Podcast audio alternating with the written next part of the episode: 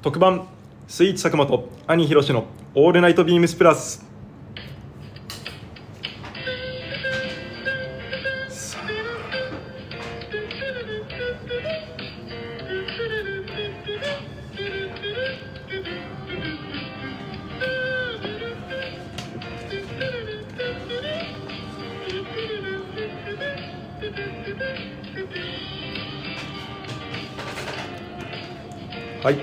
こんばんは。スイーツ佐久間です、えー本日は木曜日をジャックということでやらせていただこうと思っております。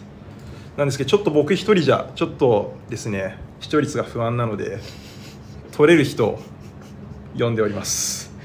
兄ひろしさんです。よろしくお願いします。いやいやいやいや山田兄弟の兄ひろしです。よろしくお願いします。はいよろしくお願いします。今日はですねはい。はい。特設スタジオでやらせていただいておりますよ。まあこの二人揃ったらね、はい。も旧原宿決まってますよねはい。もうこのメンバー僕らの洋服も兄弟並みにかぶってますけど。う T シャツ一緒。に。はい。T シャツにデニムも一緒っていうなんですけど今日はですねえっ、と今日元アトリエに元行きギャラリーですね。はい、はい。正式名称だと、はい、に来ておりますのではい。早速本日のゲストお呼びさせていただきたいと思います、えー元ディレクター兼デザイナーの元池亮太様です。よろしくお願いします。お願いしおます。願いします。こんばんは。ありがとうございます。こんばんはこんばんはです。ありがとうございます。そうですね鳥取から昨日ですか？あ、はい、昨日来ました。ありがとうございます、もうこのためだけに来てもらってます そうですね。もろもろ、もうこれが90%占めてます。はいもうもう本命ですね。今日もフルフルでねもう3時間ぐらい経ちましたた。何時から？2時からなんで、今すごいですね丸三時間。丸3時間ですね。三時間からの今こはいの収録。もりもりですね普通こんなんないですよ。そうですね。そうですね。白くです。はい。ちなみにそうですね。あのはい飲み会ぐらいからのっていう流れですね。この時間だと。もですね。う。ですけどはい。もうそうですね。しっかりと。うん。いろんなね、はい。楽しんでいただけるよううん。なはい。準備も。やっと。はい。もろもろと。もう完璧ですかね、はい。これは。だと思いますので。じゃあちょっとしっかりと話させていただこうと思いますのではい。じゃあしよろしくお願いいたします。ます。はい、えーではスイーツ佐久間と兄ひろしの「All Night BEAMS+」この番組は変わっていくスタイル変わらないサウンド「All Night BEAMS+」Supported by SHURE。音声配信を気軽にもっと楽しくスタンド FM 元。以上各社のご協力でビームスプラスのラジオ局ブラジオがお送りします。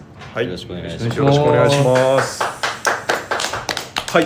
ということで早速今週のウィークリーテーマに参りたいと思います、お早速。はい。そうですよ。サクサクいきますよ。山田兄弟の放送とは違いますよ。いつもね、だらだら話す。だらだらいい感じそれもすごいんですよ世間話かなんかね。なんか。いやいやいやそうでいつもの。はい。いつもの。雑談あれはあれで。けど多分長いかもしれない、うん。うん。だって3時間やってますから。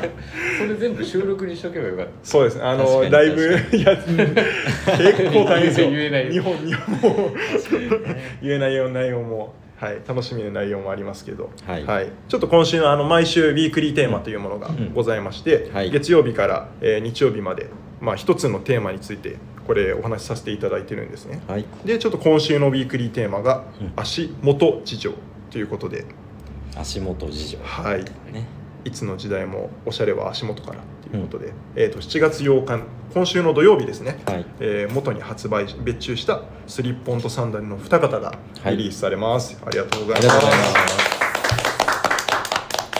で豪華に2型で、かつ素材もホースバットホーザイホースバットスウェードの、うん。はい計なのでうん4種類から、4種類から。はい、選べるっていうことで、えースリッポンとうん。サンダルあなたは何を選んでどのように履きこなすという、はい、ことでですねまあせっかく亮太さんがうん。うん。いるので、うん。まあちょっとこの別注のこのモデルのこととかも少し踏まえてうん。なんかお話できればなとうん。思ってるんですけど、うん。はい。一番最初制作した経緯でいうと僕らがどっから始まりましたっけ？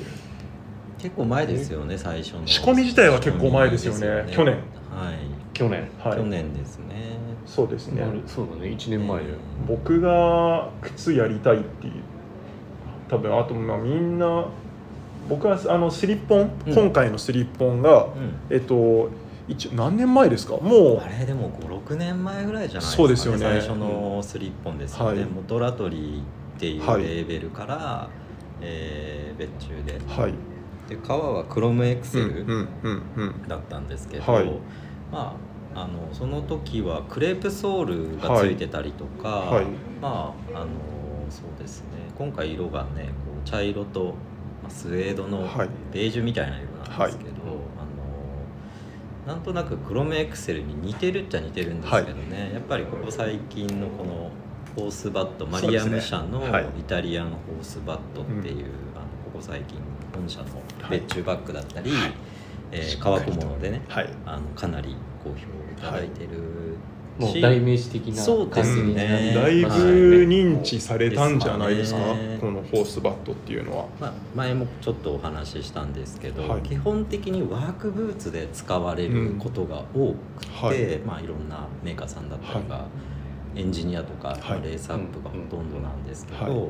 まあ、革小物とかバッグに使うっていうのも相当珍しいと思うんですよね、うん。最初から。はい。で今回はその、まあ、スリッポンはい。とこうトングっていうはい。2種類で、はい。あの元としても、はい。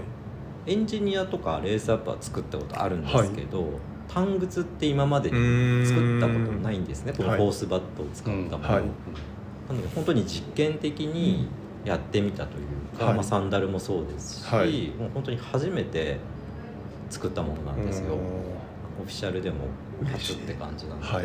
でも実際作ってみて、はい。やっぱりこうパッと見クロムエクセルにねスムースの茶色の方とかは、はい。クロムエクセルのナチュラルにすごい近いんですけど、やっぱりこう革質だったり革の表情みたいなのはもう前の別注はい。バッグだったりおはい。財布でもかなり伝わってると思うんですけど、まあ、こう虎だったりとか、はまあ、ちっちゃいこう小傷だったり、はいまあ、スウェードって言ってるんですけど実際はあの銀面をこう、はい。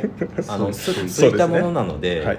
まあ、一般的にはヌバックとかってはい。いう表現をされるんですけど、あのホースバットの場合はなんかちょっとややこしいんですけどね、はい。あの床面がコード版だし、でホースバットとして言われるのは銀面使いっていうちょっとややこしいはい。表現の仕方が。ある表の裏とかなんかいろいろよくだかどっちどっちで結局どっちもコード版そうなんですよね。こ組んでるうなるので、一応なんかスウェードって言った方がこう起毛した感じにもなるし、最初は結構ね今回のあのそのオースバットスウェードっていうのは割とこう起毛してるっていうよりは本当にこうすいた状態うんうん。でちょっとつるっとした感じますね。はあるんですけど、はい。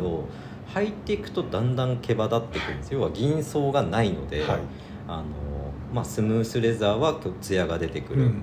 で色も濃くなるしはい。っていう感じですけど、今回のスウェードの方は、まあ、こう最初ちょっとつるっとした感じなんですけど、だんだん履いていくとうん。毛羽立つというか、うんうんよりなんかこう起毛してスウェードっぽくなってくるっていうような、あのエイジングが楽しめるっていうのはある。あとは、はい。えーまあ、個体差革の個体差に関してはもう多分結構この革を使ってる方は多いと思うんですけど、あのお客様でも、はい。なんかもう一足一足の個体もはい。すごい違うし、すごいね。はい。革自体一枚一枚、うん。まあ、同じロットで、はい。こうイタリアのマリアム社っていうところから、はこう日本のあのまたタンナーさんじゃないんですけど、はい。革屋さんの方に入ってきてから、ええ。また革屋さんの方であのちょっとすいたりとかっていう作業もするのではい。好きに関しては国内でやるとはいいうことですよね。だからまあ毎回こう入ってくるロットによって、はい。まあ、こうオースバットもバットスウェードも、はい。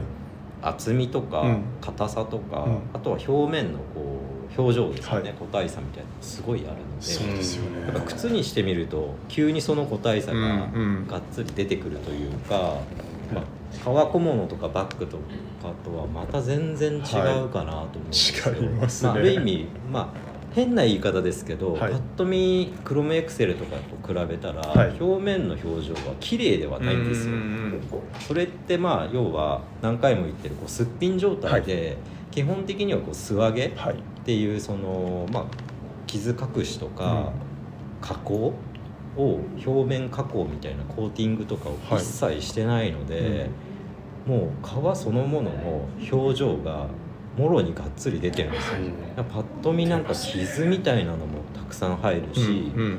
汚れみたいなのもすごい入ってたりとか、まあ、それがシミなのか色ムラなのかって言われると、はい。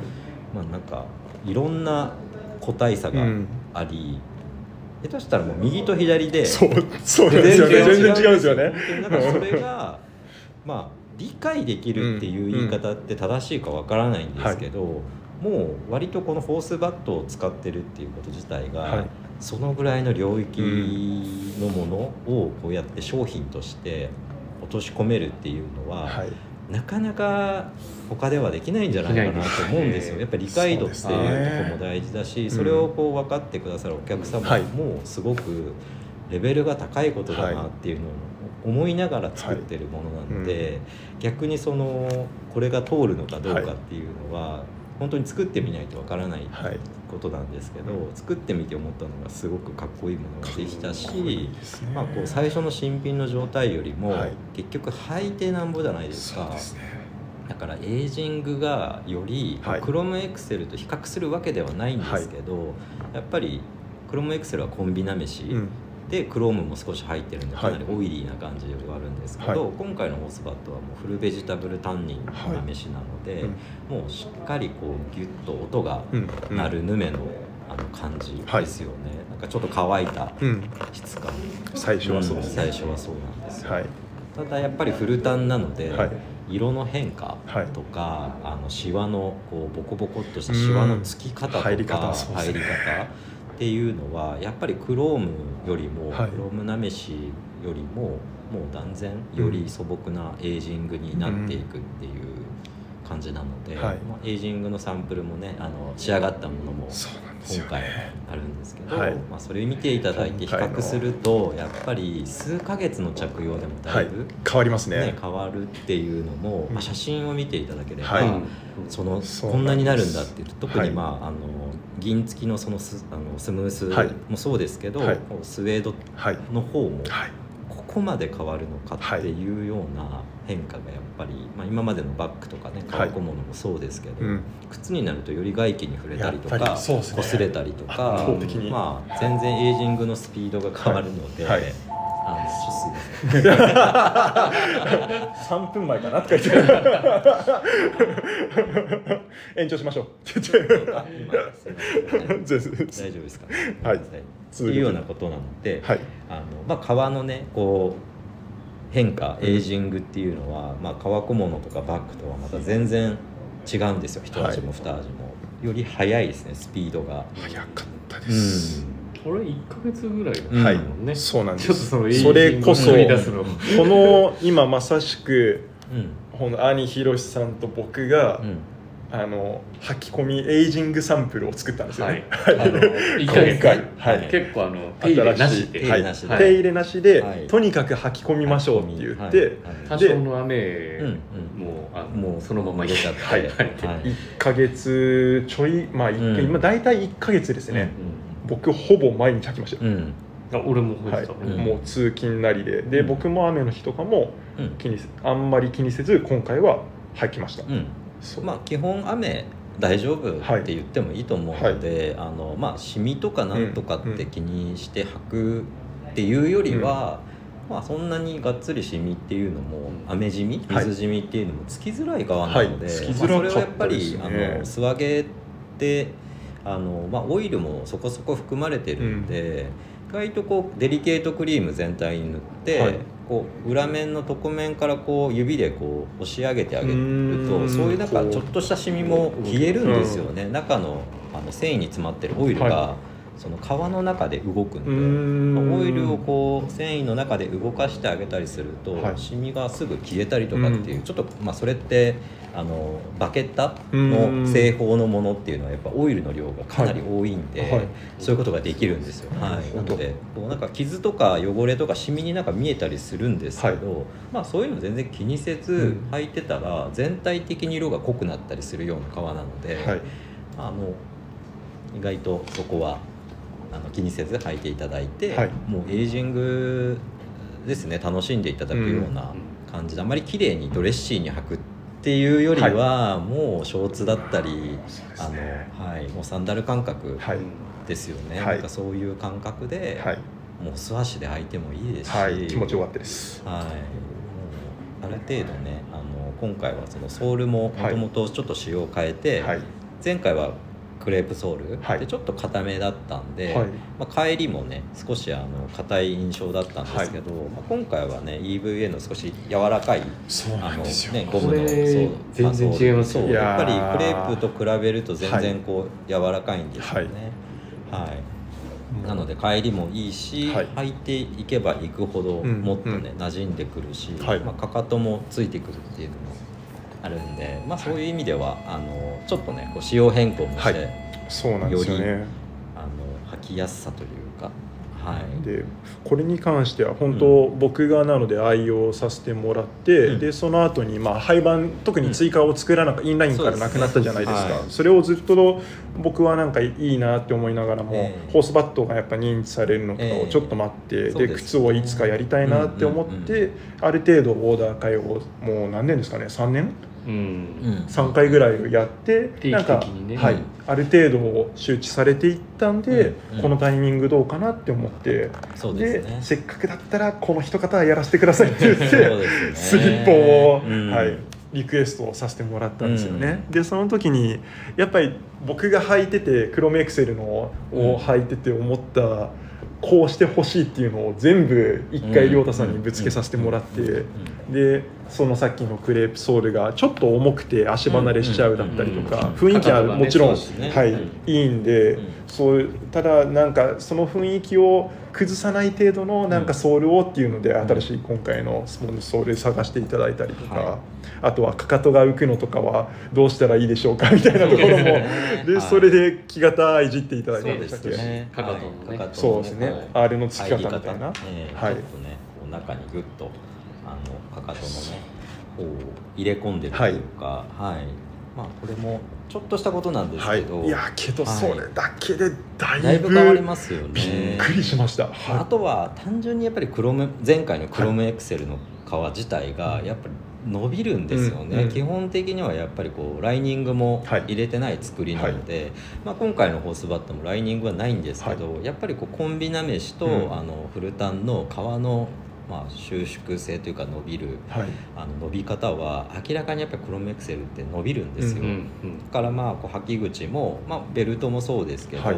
やっぱりねあの伸びやすいっていうのがうんうん。あるので、かかとのこう浮きっていうのが、まあ、今回の方が、はい。まあ、明らかにこはい。うかかとについてくるっていうのはもう間違いないです、うんうんまあ、ただね今回のも形は変わってないので,、はい。ですね。作り的にはやっぱりこうねあのコンフォータブルはい系のスリッポンなので、うんうん。まあ、あの紐靴とかレースアップとか、ね、ああいうのに比べると、はい。もちろんね履き口はちょっと緩めのはい、履き心地ではあります、型もそうですよね、はい。結構幅もたっぷりとって、そうですね。かかとも大きくてっていうところも、んなので若干かかとの浮きみたいのはやっぱり歩いてて感じるかもしれないんですけど、まあ基本こう甲にはい。乗ってるような感じなので、脱げたりとかなんかそういうレベルでは全然なかったりとか。あとはまあベルトっすね。ベルトでこう締めて,、締めてもらって。ある程度ギュッと、はい。あの甲の方でうん、締めていただければ、はい。あのよりねフィット感も上がりますし、まあ、ベルトも若干伸びてはくるので、はい。絶対に。なのでベルトの穴がどんどんこう一つ小さく、はい。あの絞ってっていう風になるかもしれないんですけど、はい。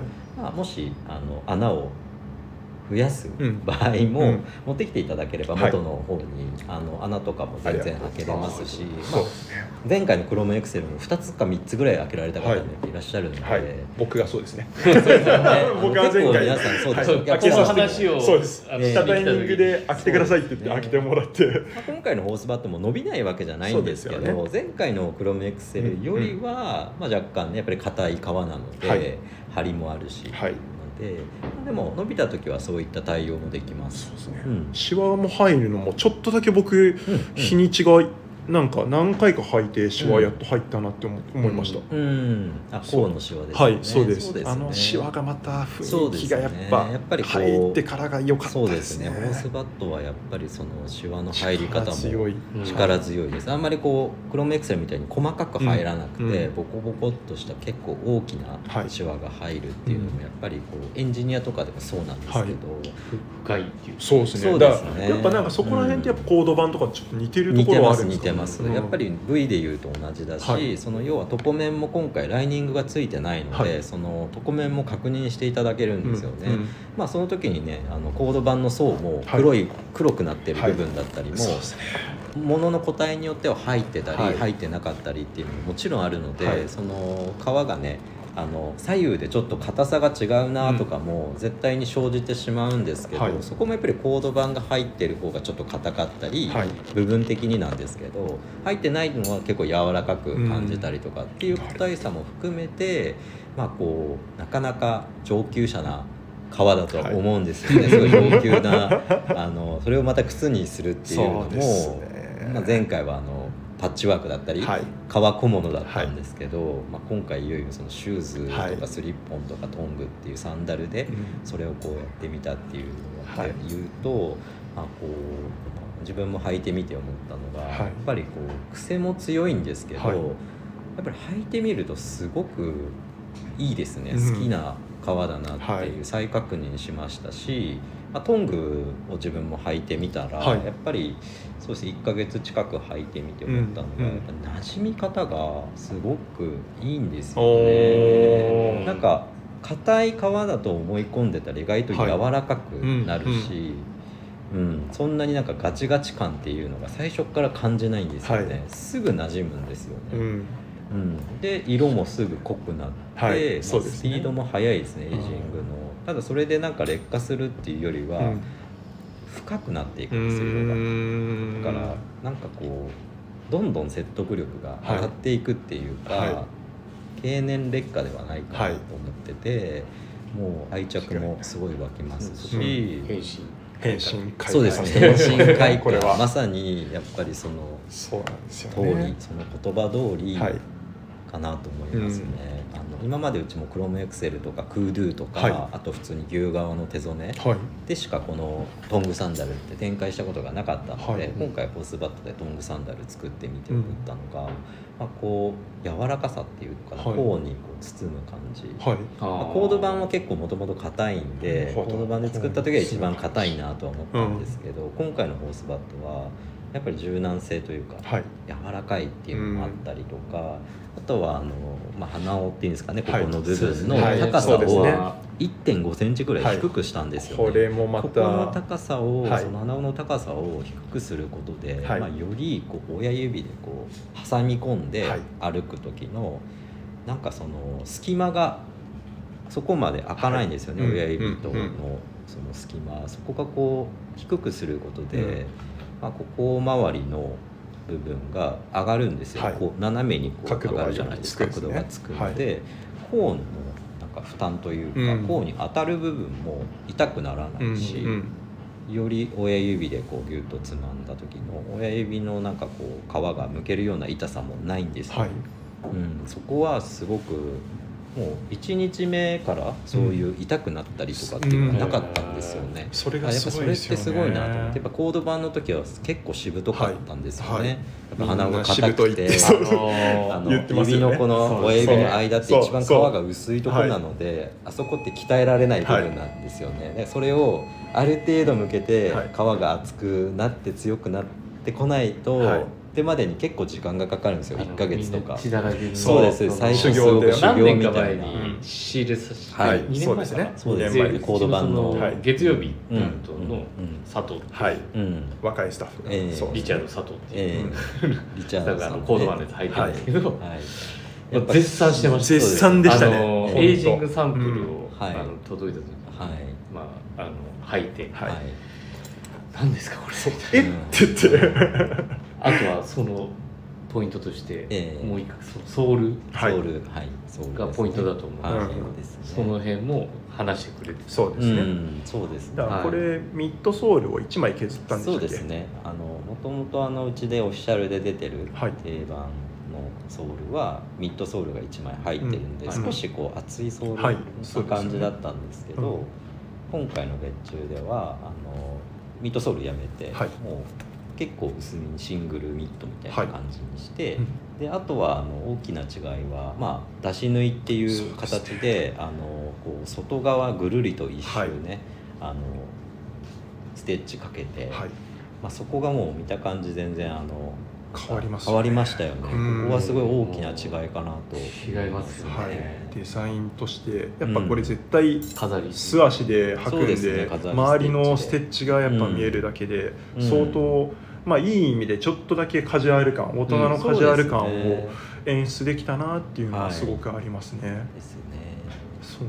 あとはまあハーフラバーもはい。もともと貼ってる仕様なので、まあもうレザーソールからっていうよりは、はいまあ、ハーフラバー付きっていうのも一つポイントなので、すねまあ、雨の日とかではいも全然あの履いていただいても、うんうんこうね、染みないというかレザーソールに染みることもないし、はいええあのそのビブラムのねハーフラバーだけ交換していただければ、はまあ、ずっとねソールを傷めずに、はい削らずにっていう履き方ができるので、もちろん長持ちすることにつながりますし、はい。素晴らしい。ですね素晴らしい。素晴らしい。このサンダルはちょっと今までのトングの中ではもうダントツって感じでしたね、うん。履いてみすごいてやっぱり。いいバランス。はい、うんそうなんですよね。でちょっと男っぽい雰囲気あるんですけど、はい。やっぱりこのヒールがこうぐっと高くなることで、はい。ちょっとそれだけでだいぶ高級感っていうか、大人の大人な感じがぐっと出る、うん。結構トングレザーのトングってうん。長時間履くと割と疲れるっていうような感じのものが多かったんですけど、はい今回のは結構もう初日からはい。長時間履いてはいも全然疲れなかったです、いやそれーってやっぱり大きくて楽しみだな本当。ええあのこう長く履いてくださったらだ大体その良さとかもうん。分かるんですけど、初日からあもうこれはいいなっていうのががすぐ分かりますね。うん。うん僕はだからトングはすぐ本当にダメでにが、うん。あの靴ずれしちゃって、うん。結構うん。今まで避けてたんですけど、ね。なんかこれはチャレンジしてみようかな。サンプル上がってタイミングで僕も履かせてもらって、うん。あれ？平気かもしれないですっていう話して、で最初なんかちょっと痛いかなって思いつつも、はい。だんだんその鼻緒の今今回ホースバット同じ革を使ってるんですけど、やっぱり柔らかいんですよね、うん。だから馴染みやすいんで結局親指の皮が負ける前に、うんうん。その鼻緒の皮の方がだんだん柔らかくなってはい。馴染んでくれて、なんか角も取れてきてみたいな感じで、もう2回目ぐらいから全く痛さも感じないし、ですねっていうのはもう本当履いて思ったんですけど、うん。これは最高のトングサンダルだなって思いました。はい。もうどうしますかここが低くなるそうですね。動かないってそうです。重要だと思うんですよはいやっぱ B さん俳句となんかもうペタペタはい。そうですね。この隙間がすごい空いちゃう、浮いてで動いてあれだけでも痛くなってって靴ずれしちゃう。んでよく下駄とかセッタの作りもそうなんですけど、はい。意外とあの鼻緒の距離感ってすごい低いイメージないですか、はいあんまりあそこってね高くないと思うんですけど、やっぱりその辺もこう親指でギュッとつまみやすいように低くしてるっていうなるほど。ことで、まあ、そのこう要素を取り入れてみたっていうので、今まではもう少し高かったんですよ、はい。1セン1.5センチぐらい結構高くて隙間ができるぐらいだったんですけど、まあ、今回は割とこうピタッと、うん。あの低めに親指でつまむっていうような感じなので、まあ、そこはあの元の定番のトングとかを持っている方だったら、はい。なんとなくまた違いが、うん。履き心地の違いとか、まあ、あと単純にこうソールがちょっとね薄くなってるっていうのもあるし、いろいろねこう変えてきてるので、はい。またそうですね。2足目とかでもはい。それぞれの良さをなんか味わってもらえると、そうですね、はい。あとはホースバットのこうエイジングがさらにそこにこうミックミックスされるんで、まあそこですね。やっぱり川がとにかく面白いっていうのがあって、うん。まあ、その代わり個体差ですね、はい。こう虎とか小傷とか、うん。ちょっとしたシミみたいなものっていうのが本当に一個一個の個体差で生じるので、はい。そこも一つのこうねあの良さとしてポジティブに捉えていただければ、うんよりこう川がまた好きになったりとか、はい。まあ、あんまりね細かくこうちょっとね神経質な方だと、はい。気になるなっていう汚れとかね、まあこういう部分とかもあるじゃないですか、はい。はい。ありますね。バットの、ね、スウェードの方とかもね、はい。並べてちょっとしたなんかシミっぽいなとか、うん。黒ずみっぽいなとかなんかほくろみたいな感じのものとかも、わかりますね。すごい生ではい。見るとすごい入ってるんですよね、はい。これ本当に。大丈夫みたいな、はい。うん。こういうなんかちょっとした、ひかき傷っていうわけじゃないんですけど、うん。バラ傷みたいな。もともとそうですね。もともとそこがやっぱりこうねコード盤がまだらに入ってるもの、はい。床面にはコード盤がこう入ってたり入ってなかったりとか、っていうのも一つのポイントなのでそれによってねこう銀面の部分も、うん。やっぱりコード盤がうっすらとこう黒っぽいのが見えてるとか、浮き出てきたりとか、はい。そういう傷隠しを一切しないので、うん。もう本当にこうヌバック状態はい。ざらつきのある感じで、まあ、普通だったらもうちょっとこう色かけたりとか、はい。あの色を合わせたりとか、はい。統一させたりするんですけど、もうあえてそれをしないで履いていただきたいなっていうのが今回のやっぱりこうオスバットのスウェードの方のやっぱ普通に醍醐味整えるはい。そうなんですのがよね。なんか日本のはい見方っていうか、綺麗なツラではい。ムラがなくて、そううんなんかちょっとドレッシーなイメージを持ってる方が多いと思うんですけどでもまあ本来のはいそうそのままのこう川うん。で、雰囲気をまあ、そうですね。動物も同じ状態の動物っていうのは絶対にないじゃないですか、はいそうみんなそれぞれ性格というか、はい。特徴があったりとか、うん。まあ、その肌感のそういう質感っていうんですかね、はい。こうねあの一体一体が一頭一頭が、うん。まあ、そういううあの特徴を持ったはい。面白さ。だからまあ言っちゃえば右と左が違うのはなんか当たり前なはずなんですよね、揃うわけが本当はないんですけど、まあそこをねこう色を揃えたりとか後から色塗っちゃったりすればは同じように見えるんですけど、まあ、今回のはもう完全に何もしてない素揚げ状態なので、より個体差というかなんだこれうんみたいなシミとか傷も入ってたりするのが面白いっていう、はい。やっぱりそこも天然傷の良さうん。ポジティブな、ポジティブな考えで使うっていうのがやっぱり大いにあの発揮できたかなと思いまして、自分しか持てないですそうですね。この表情。これはそこをオンリーワンですよ。そこをなんかこう良しとしてはい。見れるっていう方っていうのは、は元としてもすごくその気持ちは、うん。やっぱ傷のデザインとか、うん個体差のデザインってやっぱ天然素材ってそうであるべきってやっぱ思うので、本来は隠すべきじゃないんですけど、はいっていうところを、はい、やっぱりこう歌いたかったっていうのがありますね。うん。でもこのモデルはそれがすごい全面に楽しめる。今回のかなりあります今回のは。はい。ね全然違うもん全然違いますね、右に例えば虎が入っててはい。左はもうまっさらとかもありますし、もうそれがなんかいいんですよ、うん。そこのなんかいいっていうその感覚ってやっぱりこう生き物なので、はい。その素材天然素材っていうのは、その同じものがないっていうのを楽しむ、でさらに自分がそれを履いて、はい。またあのエイジングによってはい。こう育つじゃないですか、はい。まあ、自分色にこう育てていくみたいな。そうですね。そこの楽しみもダブルでこうねあの段階を見て、はい。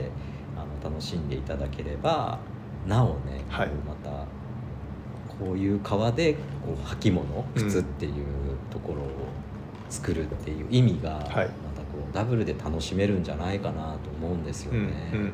なので実際にこう物は見ていただきたいなと思うんですよね、はいエイジングのサンプルとかあの新品と比較して,、どれぐらい変わるのかっていうのは。うちの店に置いてはい。ぜひ原宿のお店に今、はい、なんではい。書き込みのサンプルをつ置いてるのと、はい。なので今回はだからビームスとして、まあはい。いいのか良くないのか分かんないんですけど、はい。新しい試みとして今回、はい。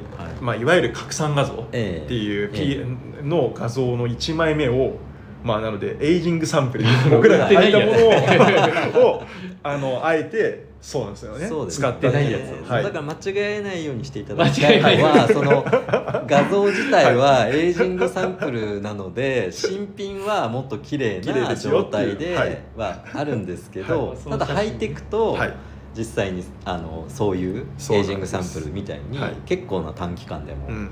あのなっていきますうん。っていう参考画像ではあるので、あのまあですね。やっぱりエイジングと見ていただくっていうのがすごく、えこんなんになるの？っていうぐらい。でもそれがまあなんか変にボロくなるとかそういうのじゃなくて、はい。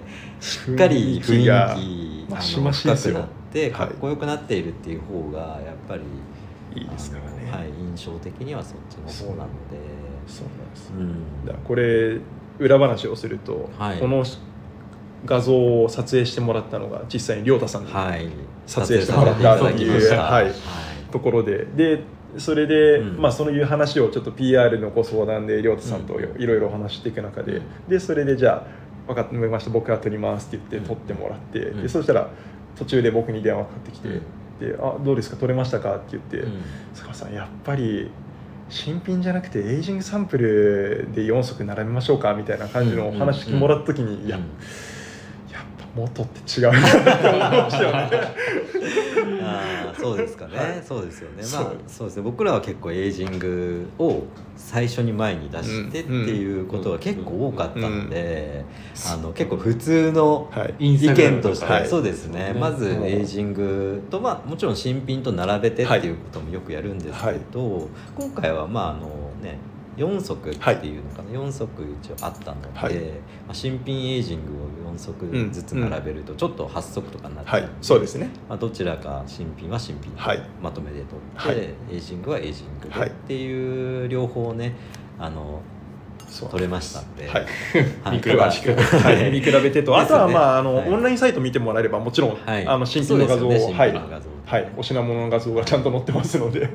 それと。まあオンラインに載ってるのもそのたまたまその個体っていうのもあるのでそうそうなん実際にね、はい。あの本当はねね。やっぱりこう物を見ていただく方が、は全く同じものはないっていうのは、実際ねオンラインでご注文される方も多いと思うので。まあ、でもそこはそこで何が来るどういう答えが来るのかっていうのをお楽しみっていういつものあの感じはい。はい。そうですね。ですね。なのでうん。一応東関えー、と取扱店舗だと、うん。このビームスプラスの原宿にあと履き込みのエイジングサンプルも置いてながら展開しながら、あとは、えー、とビームスの辻堂って神奈川にあるお店と、あとは西だと神戸のお店。に、うん。はい。はい。展開させてもらってるのと今日いきなりあのミスターアイビーマンの鈴木泰治さんから。あ有楽町のボス、うんはい。うん。有楽町のお店うちなんか展開ないんだけどって言って、えはい、いきなり言われてちょっとレイアウトプランも考えてもらはい。そうなんだそうなんですあの数量の関係えではい。配分をしてなかったりとあかー。するんですよ。で元がやっぱ根強いファンがいるお店とかにはい。配分させてもらったんですけど、それは。うちもやりたいんだけどってあいうそれはすごはい。く光栄です、はい、嬉しいっていうことではい。急遽有楽町のお店も、あーはい。展開になっておりますので、はい、4ぜひ、店舗ですね。はい、そこで見比べてみていただければなと思います。オンラインもはい。プラス、はい、って感じです販売になりますので、はい。あの毎年毎年いつの間にかなくなってるんですよ。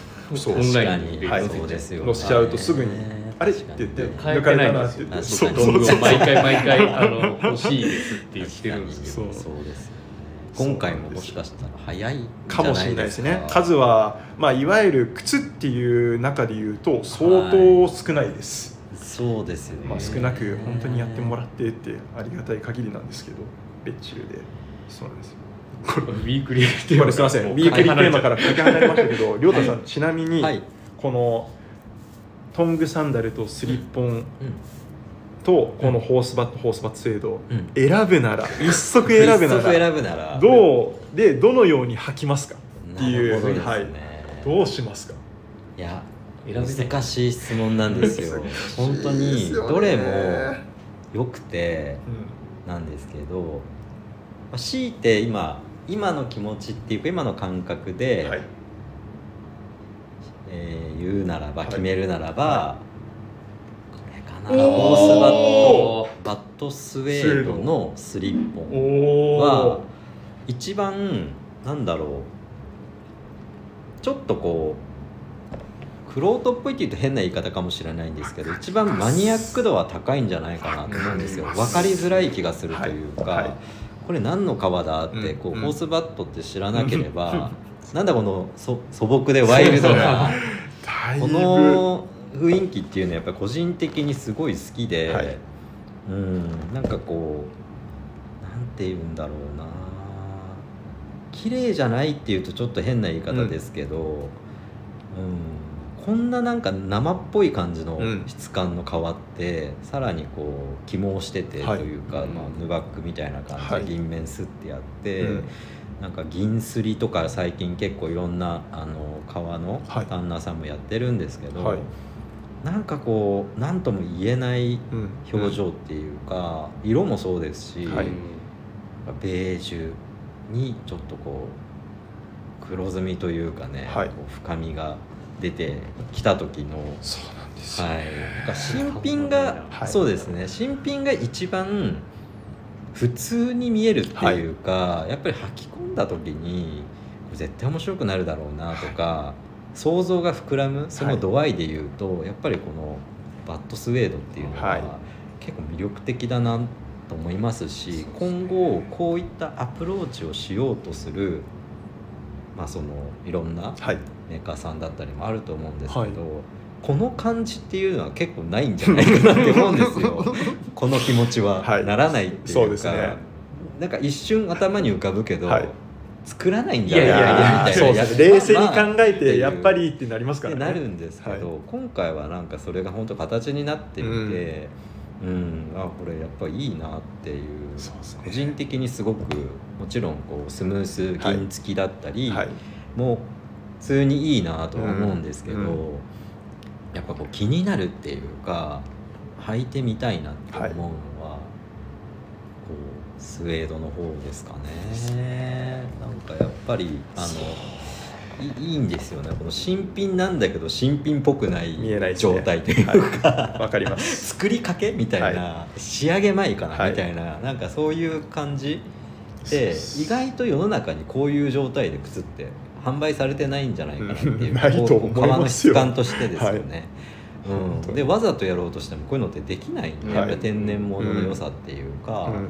なんか要所要所なんか傷とか汚れみたいのがついてたり、うんなんていうんですかねこれね水染みのようなものもついてたりするんですけど、まあ作っていくこう過程ではい。できるものもあると思うんですけど、はい。ただ、まあ、そういう傷とはちょっと違うんですよね、うん。なんか、うん、わかりますはい。そこそれはなんとなく今の感覚で言うと、例えば、えーショーツで、はい。えーリネンのショーツとか、はい。で合わせたりとか、はい。ちょっとこうしきなりっぽいやつ、うん今、うん。今日僕も履いてるんですけど、そうですね。うん。履いてますね。とかあとオリーブのね。ショーツとか、はい。あとはそうです。今だったらなんかこう色落ちしたうん。90年代の501とか、うーん。なんかもうなるほど。もう薄くはいなった、ブルーの。ブルーのはいライスブルーと言われるぐらいの別にひげとかも別になくて。でいいですうん。ですです。なんかそういうちょっと短めでレングス短くして、ロールアップして、はい。足首ちょい見せみたいなぐらいで、はい。ただもう色落ちとかもしてない、はい。ベタっとしたはい。501とかはい。かっこいいなみたいな、かっこいいと思います。でこういうスウェードの色、はい。まあスウェードって言っちゃっていいのかちょっと分かんないんですけどはい。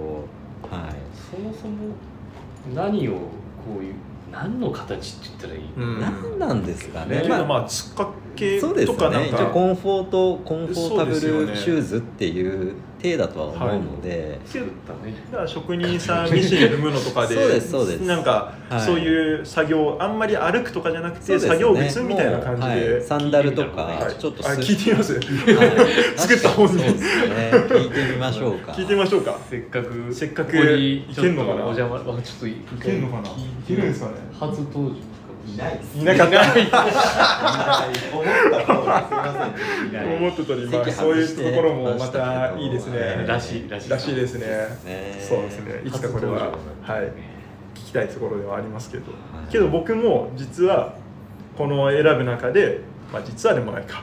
選ぶならっていうのは、うん。僕もスウェードのスリッポンうんなん。ですよ、まあ、やっぱり自分でエイジングサンプル作ったっていうのと、うん。まあ、やっぱりこのスリッポンもともとクロムエクセルの方で,、うん。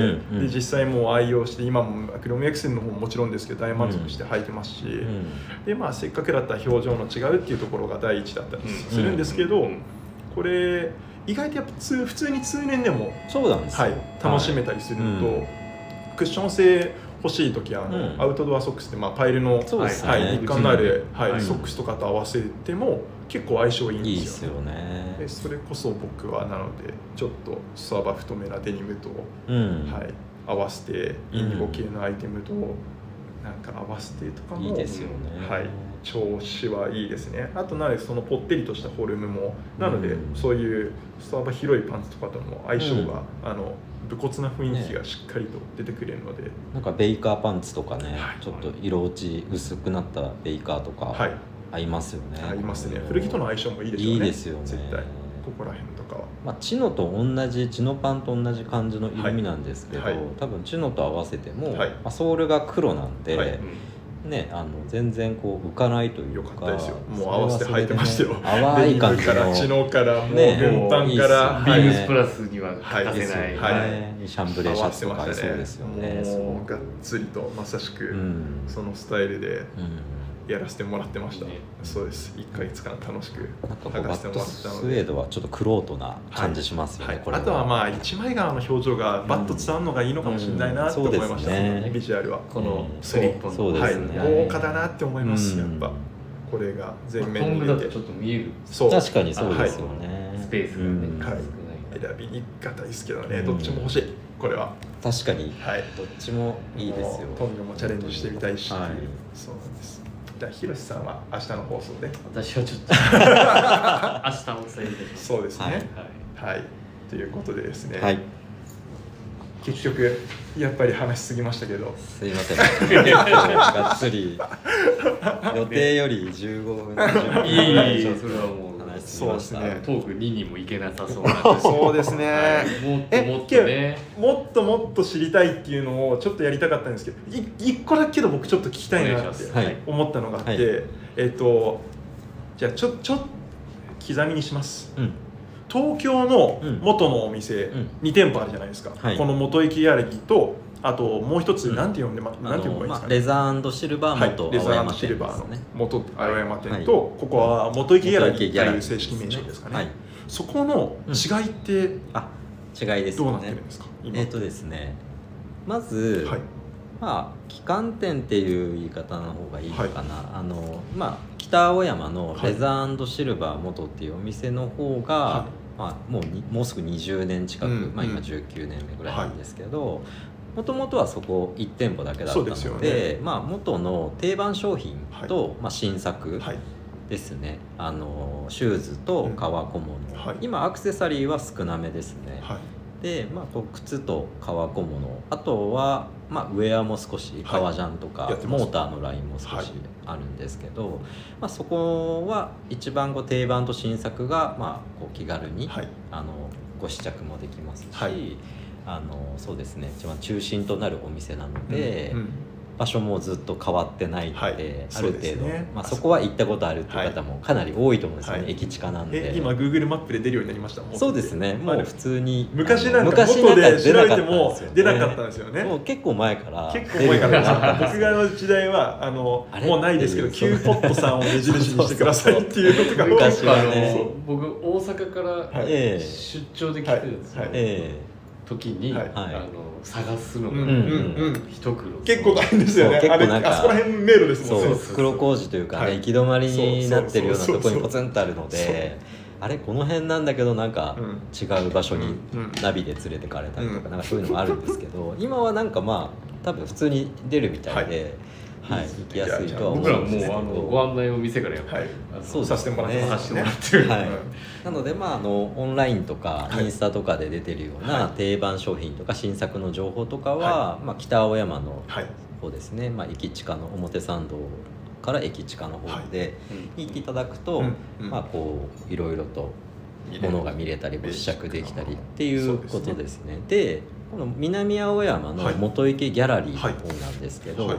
まあえー、と今10 11年目ぐらいなんですね、こっちの方が新しい方なんですけど、はい。まあ、そこはあのお店の名前も最初はモーターっていう名前であの、まあ、今もやっているモーターのあのクロージングのラインだったり、あとバイカーのラインだったり、はい。っていうところからスタートしたんですけど、うん。うん。まあ、いろんなこう形もあの店名もはいちょっとずつコンセプトも変わりつつはい。で、今はまあギャラリーとしてギャラリー。はいなりました。でまあギャラリーっていうことなので、はい。まあ、やっぱり作品だったりとか、はい。あのレザーのはい。レザーアート作品を、まあ、中心に、はい。えー展示、まあ、販売もちょっとしてたりとかするんですけど、それとあとはまあ商品ももちろんあって、はい。今だと、えーネイティブなアクセサリーですね、うんうんあのうんうん秀夫の、はい。えーネイティブシリーズは、はい。今この元池ギャラリーの方に、はい。あの展示販売してますのでね。その青山店の北青山の方は、はい。アクセサリーはネイティブは今置いてない。です、うん。うん。っていうのも大きな間違いがあったりとかまあ簡単に言うとちょっと作品が多めの方が元池ギャラリーですね。元池ギャラリーの方はうん。一般のお客さんも全然入って大丈夫ってことですよね。水木が定休日なんですけど、はい。もうそれ以外の日だったら普通に12時から19時まではい。やっていて、まあ店内の雰囲気も来ていただくとうん。全然ガラッとこう違いますね。たはいうん。ギャラリーっぽどっちさというか。もどっちで好きですはい、まあなんかこう川に興味がある方だったら、はちょっとこう面白い空間にはなってるんじゃないかな、はそうですね。川のなんか匂いゆっくりと。ゆっくりとこう気づいたら一、あもう1時間経ってんなって思いながら。そうですそうねあとは単純にこうイベントをやる時とかは、はその元池ギャラリーの方が結構店内が広いので、うんうんそこがイベント会場になったりとか、っていうことも多いですね。はい。その違いです。ありがとうございます、あとやっぱりあれじゃん美術館？ことも聞きたかったんですけどう時間が。聞きたかったんですけど、ええ。これだからちょっともうね。9月かな？9月かな。9月かな。次の次の、はい。あれで。9月かな？はい。9月かな、はい。っていう。またそっちに。そっちはいにまた次の楽しみに取っておこうかなって今ちょっとはい。思いました、そうですね。はい、そうですねね。